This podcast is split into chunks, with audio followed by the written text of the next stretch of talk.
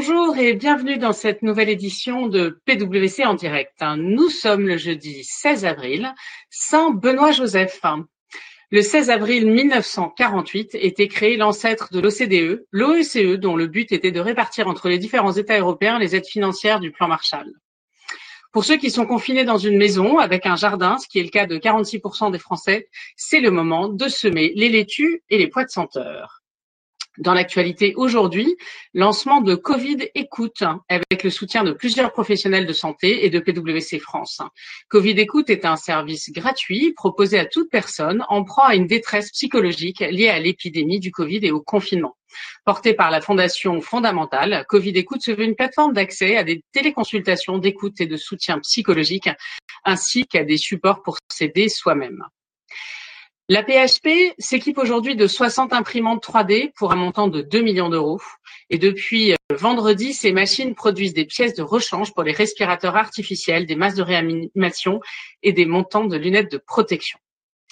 Dans la foulée de la prorogation de l'état d'urgence sanitaire jusqu'au 11 mai, plusieurs ordonnances ont été adoptées hier pour continuer à adapter le dispositif pour aider les entreprises et leur simplifier la vie dans cette période pour le moins compliquée pour elles. Petite question, l'Europe va-t-elle mieux gérer son déconfinement que son confinement? En effet, hier, la présidente de la Commission européenne, Ursula von der Leyen, a rendu publique une feuille de route, un document d'une quinzaine de pages commandé par les 27 États membres lors de leur sommet du 26 mars pour coordonner la remise en activité des économies à l'arrêt depuis plus d'un mois. Nous reparlerons de ce sujet du déconfinement dans une webcast dédiée à ce sujet en tout début de semaine prochaine. Venons-en maintenant au sujet du jour, comment répondre aux défis opérationnels et juridiques de la supply chain en temps de crise? Et pour nous en parler, j'ai le plaisir d'accueillir Edith Bacchetti, avocate, associée légale chez PwC, et Alain Galloni, associé en charge de la transformation des opérations, dont les sujets de la chaîne logistique, la fameuse supply chain. Alain, peut-être première question, peux-tu nous dire quels étaient finalement les modèles des chaînes logistiques à l'entrée de cette crise? Alors, euh, bonjour à tous, hein, j'espère que vous allez euh, tous bien. Euh, effectivement, les, supply chains sont mises à mal, mais comme le reste, hein, par la, magnitude de, cette crise. Effectivement, Cécile, parlons un peu de, ce qui fait la, fragilité de ces chaînes de valeur. eh bien, on voit qu'aujourd'hui, ça interroge même le, le gouvernement, puisque le, effectivement, le ministère de l'économie et des finances relance une démarche autour de l'analyse de, résilience des chaînes de valeur stratégiques d'importance vitale hein, pour la France, euh, et en particulier avec une perspective de relocalisation euh, de certaines activités ou maillons de ces je pense qu'on le, on le sait, on le sait tous. Euh, ça fait plus d'une quinzaine d'années que les, les supply chains se sont euh, internationalisées. Euh, sur les deux côtés, hein, sur l'aval avec une mondialisation de la distribution. Euh, ce qui a, effectivement, ça s'est accompagné de, l'émergence et le renforcement de ces fonctions dites qui étaient là pour euh, optimiser, mieux synchroniser l'ensemble de l'ensemble de la chaîne. Et en amont, effectivement, on a vu aussi un recours massif depuis ces, ces une quinzaine d'années aux achats euh, dans des pays à bas coût, euh, avec des, des, des, des, effets de compétitivité extrêmement forts. et on va dire qu'aussi ces, ces, initiatives qui ont été poussées par les fonctions achats ont permis aussi de, de, de, faire émerger ou de renforcer le pouvoir, l'autorité de, de, ces fonctions achats qui ont confirmé ce mouvement de, on va dire, de sourcing dans des pays à bas coût. Je prendrai juste un exemple et, je, je, le reprendrai ensuite dans le cadre d'une crise.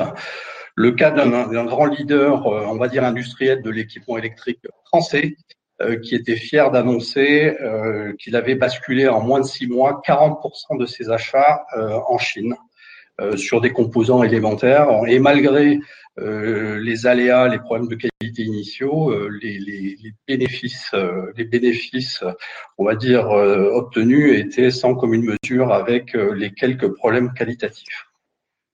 Donc internationalisation. Cette internationalisation des deux côtés, elle amène à façonner des, des supply chains beaucoup plus complexes, donc des modèles complexes, euh, difficiles à synchroniser. Alors ils ont été outillés hein, avec euh, des processus, euh, des, des, systèmes d'information. Néanmoins, il reste difficile à lire. Et en particulier dans des supply chains complexes ou des chaînes d'approvisionnement, on va dire complexes, euh, cette difficulté à comprendre qui sont les fournisseurs de ses propres fournisseurs, quelle est leur situation et quelle est la conséquence euh, au moment où ils vont défaillir. Ce qui s'est passé, c'est qu'effectivement, dans ces quinzaines, cette quinzaine d'années, au-delà d'un sourcing ou d'une, on va dire, d'une politique d'achat un peu opportuniste, se sont constitués des, clusters, ce que j'appelle des clusters géographiques. On couple euh, pays, technologies, donc c'est une spécialisation de certains pays sur certaines technologies qui rendent les entreprises extrêmement dépendantes hein, de euh, ce phénomène de, de clusterisation et donc qui fragilisent les chaînes de valeur en cas de en 2008, on a eu euh, un coup de semonce, hein, euh, une, crise majeure qui a impacté fortement les fournisseurs, en particulier dans certains pays qui ont mis à mal et qui ont fait s'effondrer.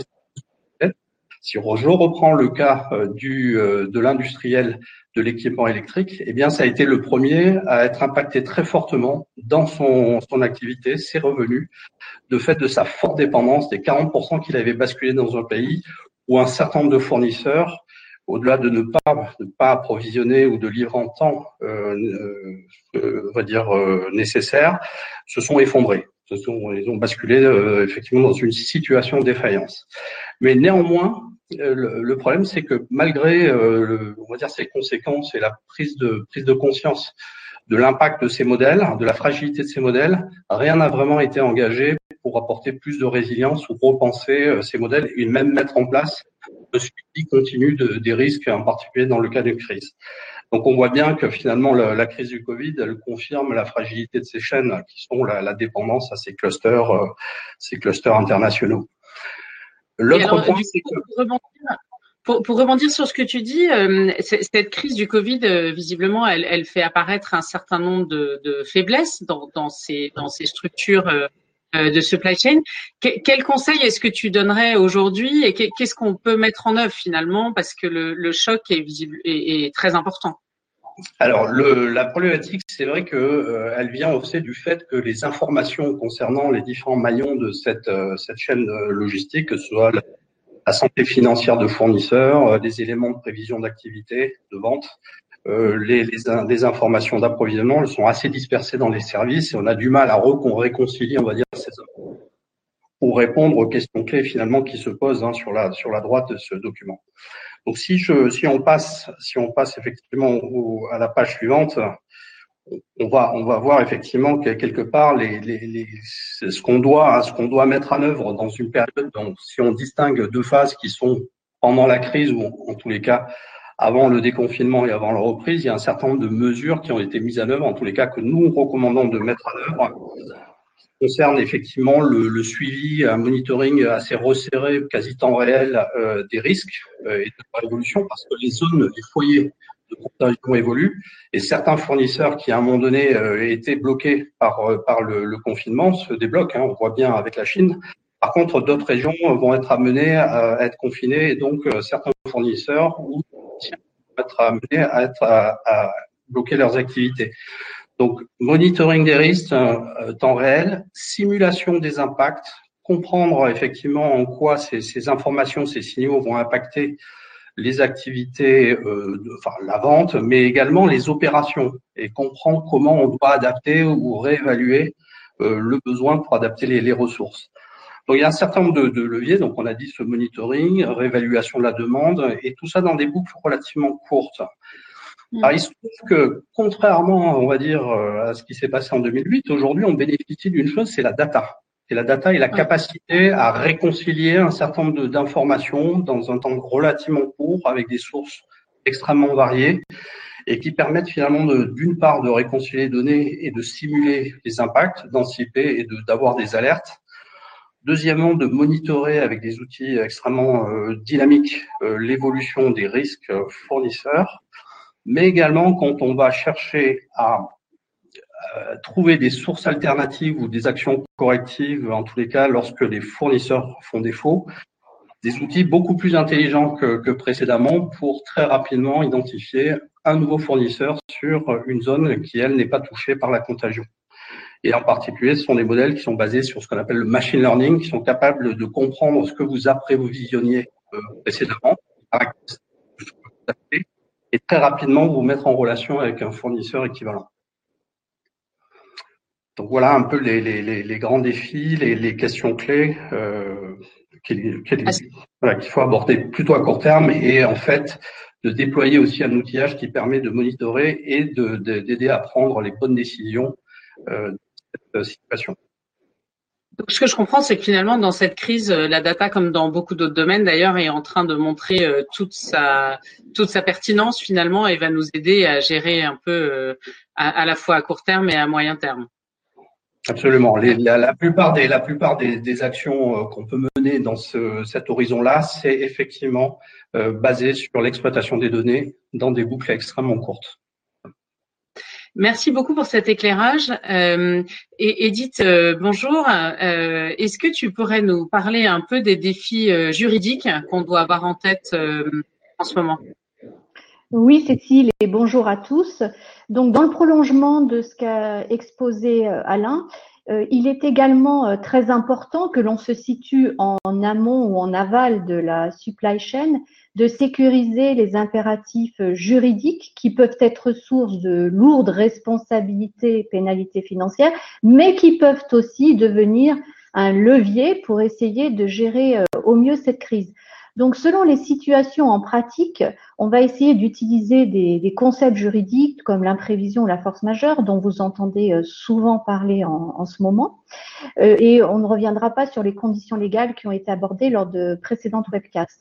Ce qu'il faut euh, retenir en synthèse pour adapter la stratégie, la force majeure, elle va permettre de suspendre l'exécution d'engagements contractuels, on fait schématique. Hein. Par exemple, si l'on ne peut plus livrer. L'imprévision, elle va permettre de renégocier un contrat lorsqu'il devient euh, excessivement coûteux ou des traits déséquilibrés, par exemple si on produit à des coûts majorés. Mais parfois, on parle beaucoup de ces notions, mais ni l'une ni l'autre ne fonctionne et on va essayer d'adapter avec d'autres stratégies contractuelles, d'autres notions comme l'exécution de bonne foi des contrats ou éventuellement la caducité. Surtout très très important, là on parle en termes de méthodologie générale, ne pas oublier d'aller voir les contrats pour plusieurs raisons. Il faut aller vérifier, c'est vraiment une application euh, au cas par cas et les juges vont s'en tenir au contrat. Vérifier la loi au contrat. Alain l'a évoqué, il y a une internationalisation des, des supply chains. Vérifier la date du contrat parce qu'elle va conditionner la possibilité mmh. d'invoquer ou non ces notions de force majeure ou d'imprévision. Vérifier les clauses qui sont prévues au contrat pour l'imprévision ou la force majeure, puisque les parties peuvent avoir aménagé, exclu ou restreint euh, l'imprévision ou la force majeure légale. Vérifier d'ailleurs s'il n'y a pas d'autres clauses dans le contrat qui permettraient une renégociation plus large.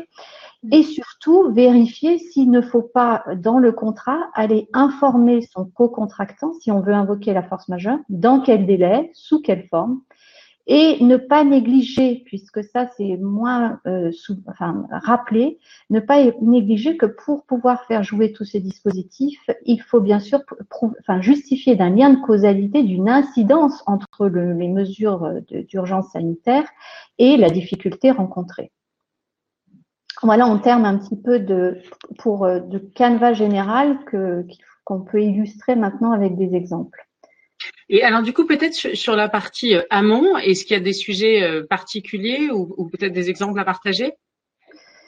Euh, tout à fait. Alors en, amont, on peut, enfin, il existe plusieurs scénarios de disruption de, des chaînes logistiques. Hein, en partant de l'arrêt des approvisionnements, du coup une impossibilité de livrer ou des livraisons incomplètes, des retards de livraison, des incidences en chaîne sur des, contrats de ce manque d'approvisionnement, notamment des contrats de maintenance de pièces ou d'assemblage de pièces, euh, voire, comme on a dit, une production à coût plus important. Alors, si on prend l'impossibilité de livrer pour essayer de mettre un peu en pratique ce qu'on a dit euh, à l'instant, si on ne peut pas livrer ou pas livrer totalement, là, on va pouvoir faire jouer la force majeure puisqu'on ne peut pas, on est dans l'impossibilité d'exécuter son obligation. En revanche, il faut justifier qu'il n'existe pas, c'est important, de solutions alternatives d'approvisionnement de production, par exemple en changeant de fournisseur, de méthode ou de lieu de fabrication. Faut bien sûr vérifier, on l'a déjà dit, dans le contrat qu'il n'y a pas une, clause sur la force majeure qui serait plus restreinte, qui le limiterait par exemple au cas d'un arrêt des approvisionnements. Dans ce cas-là, si on a une simple limitation de, de l'approvisionnement, on ne pourra pas la faire jouer. Et encore une fois, faire jouer, euh, enfin bien documenter, documenter euh, l'incidence entre les mesures Covid et l'impossibilité de livrer, le fait qu'on manque de matières premières sans solution alternative, qu'on a une baisse de personnel pour des raisons de santé ou du fait des mesures barrières qui en découlent. Alors, quid des retards de livraison? Parce que c'est une question qui est souvent euh, posée euh, quand il y a des pénalités contractuelles qui sont prévues au contrat. Donc, sachez que la force majeure va libérer le fournisseur de l'obligation de payer les pénalités pour retard de livraison pendant la période suspendue et euh, plus généralement, vous savez qu'une ordonnance euh, récente, fin du 25 mars, hein, prise pour la circonstance, neutralise aussi toutes les pénalités euh, contractuelles et clauses pénales pendant la période de confinement et en faisant schématique deux mois après. Alors, l'incidence d'une illustration qui est finalement connexe à l'impossibilité de livrer, on l'a dit tout à l'heure, si ça se répercute sur des contrats en chaîne, par exemple, de maintenance ou d'assemblage des pièces, je ne suis pas livrée et donc du coup, tout est un peu bloqué. Là encore, on va pouvoir faire jouer la force majeure, c'est une force majeure en cascade finalement.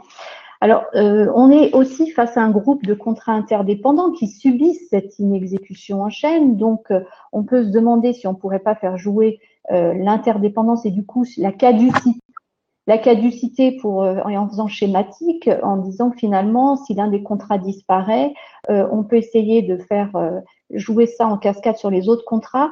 Alors attention, parce que ça suppose là encore d'aller vérifier cette fois-ci l'économie globale d'ensemble de tous les contrats.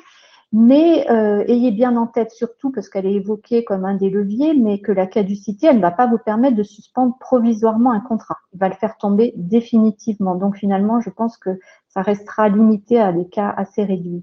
Et pour finir, euh, dernier cas d'illustration en amont, euh, si on est obligé de, enfin si on peut produire, mais à coût beaucoup plus important, là vous l'avez compris, euh, la force majeure ne peut pas jouer parce que je ne suis pas dans l'impossibilité de livrer. En revanche, c'est l'imprévision qui va être très utile puisque là, on va pouvoir euh, soutenir que finalement, on peut produire, mais à des coûts beaucoup plus importants, donc euh, plus onéreux, de façon plus déséquilibrée, et que donc, voilà, on peut le mettre en jeu à ce niveau-là.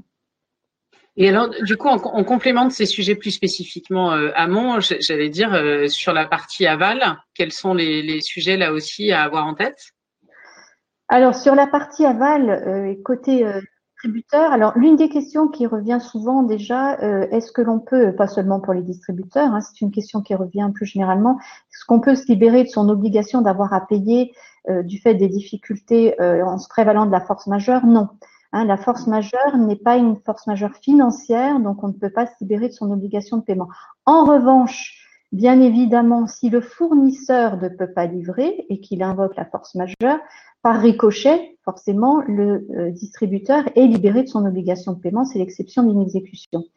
Le cas plus, peut-être un peu plus compliqué, c'est le cas où finalement le fournisseur peut livrer et le distributeur euh, parce que son, bah, son commerce a été fermé euh, suite aux arrêtés que l'on connaît, ou parce que finalement il vend moins certaines marchandises, parce qu'on peut supposer que les, les habitudes alimentaires se modifient un peu pendant cette crise. Dans ce cas-là, là, il ne peut pas faire jouer la force majeure, le distributeur, puisqu'en fait, il n'est pas dans l'impossibilité de prendre possession des marchandises. En revanche, on peut, mais c'est un peu une interprétation extensive de l'imprévision, puisque l'imprévision, normalement, elle vise le fait qu'une prestation devienne excessivement Mais là, on peut, en conjuguant l'imprévision et l'obligation d'exécuter les contrats de bonne foi, soutenir qu'il est quand même tout à fait normal de renégocier le fait qu'on ne puisse pas obliger un distributeur à prendre possession de marchandises qu'il ne pourra pas écouler, surtout dans un contexte de crise que nous connaissons, euh, ce qui augmentera artificiellement ses stocks et fragilisera davantage euh, sa trésorerie. On retrouve d'ailleurs, et c'est le dernier, sujet, mais il y en a d'autres, hein, bien évidemment, euh, ces discussions qui pourront euh, être orientées autour de l'imprévision et de la négociation de bonne foi. Quand on a des objectifs, enfin, des bonus qu'on connaît de fin d'année sur des objectifs d'achat qui doivent être réalisés sur une année entière, donc on a là, on va avoir des mois à blanc ou euh, on peut penser par exemple à une redevance qui serait due par un franchisé, un franchiseur qui serait forfaitaire. Alors, il est vrai qu'elles sont bien souvent assises sur le chiffre d'affaires, donc c'est un cas quand même plus rare. Mais simplement, eh bien là encore, on pourra avoir des discussions qui auront lieu sur ces sujets pour essayer de tenir compte de, de voilà de ces circonstances exceptionnelles, de rétablir l'équilibre contractuel. Alors, bien évidemment, ça va aussi dépendre en pratique du rapport de force qui existe. Mais voilà, en substance, à retenir, en fait, ce ne sont pas des notions voilà, qu'on peut agiter. Il faut apprécier au cas par cas, aller tenir compte des contrats, de la difficulté rencontrée, adapter la stratégie et documenter, bien évidemment, l'incidence Covid et ce que j'invoque pour essayer de gérer au mieux cette période de crise. Et, du coup, peut-être, euh, Alain, est-ce que tu peux nous dire comment est-ce qu'on peut adapter son modèle euh, finalement, parce que là, vous nous avez tous les deux donné un, un, un panorama euh, très complet sur, sur le modèle actuel. Comment est-ce qu'on peut l'adapter pour la suite? Alors, Et je poserai la même question à Edith après sur la partie juridique, mais sur la partie opérationnelle, déjà, qu'est-ce qu'on peut faire? Alors, sur la suite, euh, effectivement, je pense que si on revient sur la présentation, euh, sur, les, sur les perspectives, effectivement, d'après-crise, il y a trois temps. Euh, si on peut projeter le, la présentation. Donc il y a trois temps, évidemment, euh, très très court terme, là, il, va falloir se préparer, puisqu'aujourd'hui nous avons des, des, dates qui ont enfin été euh, communiquées sur le début du déconfinement, qui va être une reprise progressive. Donc il faut s'y préparer dans des conditions extrêmement particulières. Donc ça, c'est finalement, c'est plus un sujet de moyen terme, c'est un sujet d'aujourd'hui. Et c'est compliqué parce qu'il va falloir recalibrer les prévisions d'activité la demande. Il y a des marchés qui vont rester fermés, d'autres qui vont se rouvrir. Donc, il va falloir apprécier aussi euh, euh, les ressources à, à remobiliser euh, dans l'entreprise. Il va falloir évidemment anticiper les, approvisionnements nécessaires, trouver les, sources, les sources d'approvisionnement disponibles, sachant qu'il y a une compétition assez féroce hein, sur sur le sujet. Et puis il y a un autre il y a un autre domaine qui est assez nouveau dans le cadre de la reprise d'une activité, c'est créer les conditions euh, on va dire sanitaire d'une d'une on va dire d'une d'une reprise sécurisée. Ça veut dire qu'il va falloir complètement repenser euh, les parcours euh, les parcours des collaborateurs hein, pour bien garantir le respect des, des, des consignes de, distanciation. Il va falloir approvisionner, ça c'est une nouvelle source d'approvisionnement, les matériels de protection, les solutions de décontamination, les gels, les masques. Euh, il va falloir mettre en place de nouvelles procédures d'aménagement de, de, des espaces et de, et de nettoyage des environnements. Donc ça, c'est un, sujet euh, particulier et il ne faut pas négliger toute cette, euh, dimension de préparation en termes de, barrières, de barrières de protection qui vont à la fois garantir effectivement une sécurisation, mais aussi restaurer une confiance pour que les collaborateurs puissent revenir. Et puis il va falloir, composer aussi avec une, euh, des ressources à géométrie variable, puisque les, probablement ce qui va se dessiner, c'est dans le déconfinement, il va y avoir des limites d'âge, hein. c'est-à-dire que les cas euh, qui auront plus d'une certain nombre d'années, plus euh, des pathologies, ne seront pas amenés à revenir tout de suite dans les environnements de travail. Donc ça, c'est le premier point. Le deuxième point, évidemment, il faut, il faut systématiser le, la gestion de risque de façon à actualiser la gestion des risques fournisseurs, risques opérationnels, de façon euh, à adapter en permanence euh, les, les plans de continuité d'activité. Mais c'est surtout le troisième point là qui, euh, qui est important, repenser le modèle pour des supply chains plus résilientes et durables. on voit bien que c'est l'occasion de se reposer la question. On l'a pas fait en 2008, il faut le faire aujourd'hui. La prise de conscience est forte, les conséquences euh, sont colossales, hein, on voit bien, et il se trouve qu'il y a quand même un certain nombre de signaux qui sont positifs euh, dans ce sens, et d'une part un certain nombre d'initiatives menées par des entreprises hein, pour se poser la question de la relocalisation des achats, c'est-à-dire faire revenir finalement, c'est le mouvement de balancier qui reviendrait pour réindustrialiser, reconstruire le tissu industriel qu'on a détruit avec euh, ce qu'on appelle le sourcing en low-cost countries.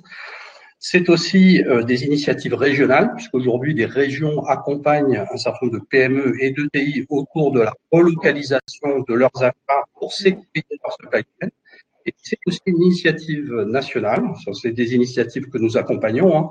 c'est de se poser la question des filières qui sont stratégiques ou qui sont d'importance vitale et de comprendre ces points de fragilité et de traiter ces fragilités, en particulier avec le levier de la relocalisation. Alors, ça suppose quand même, ça suppose quand même qu'on réponde à la question euh, économique et de la compétitivité. C'est-à-dire si on est allé euh, acheter dans des pays à bas coût pour faire 40% de réduction de coûts, ce qui est de moins en moins vrai puisque les, les, les coûts euh, de la main-d'œuvre se, se réalignent progressivement, ben, il faut arrêter cette course effrénée à, trouver le pays le moins cher et, et euh, trouver d'autres leviers pour convaincre les industriels à, euh, à relocaliser leurs achats ou certaines de leurs activités.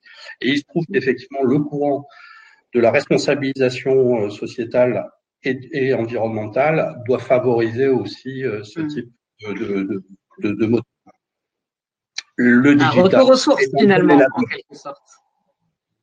Merci beaucoup. Et Edith, sur la partie euh, juridique, est-ce qu'il y a pareil euh, des, choses à avoir en tête euh, pour la suite? Oui, alors de la même façon, il faut tirer les enseignements de cette crise sans précédent, hein, ce qui va passer par une, une, remise à plat, en fait, une cartographie des flux contractuels. Il va devenir, en fait, il sera très important post-crise de d'aller revisiter, adapter améliorer, renforcer, diversifier les contrats. Alors, on l'a compris puisque euh, ce qu'on vient d'évoquer précédemment, et finalement, on est un petit peu euh, dans la lignée de, ce fil directeur, ça veut dire aller euh, voir la loi applicable, aller voir les clauses qui peuvent être améliorées, renforcer, on l'a dit, les clauses, que ce soit de force majeure, d'imprévision ou de renégociation plus large. Euh, ça veut dire conclure des contrats plus diversifiés quand on a des états de dépendance économique vis-à-vis de fournisseurs, ce qu'a évoqué euh, Alain. Donc euh, voilà une revue, une revisite, je pense, qui s'imposera et qui est ressentie d'ailleurs par pas mal d'opérateurs dès à présent.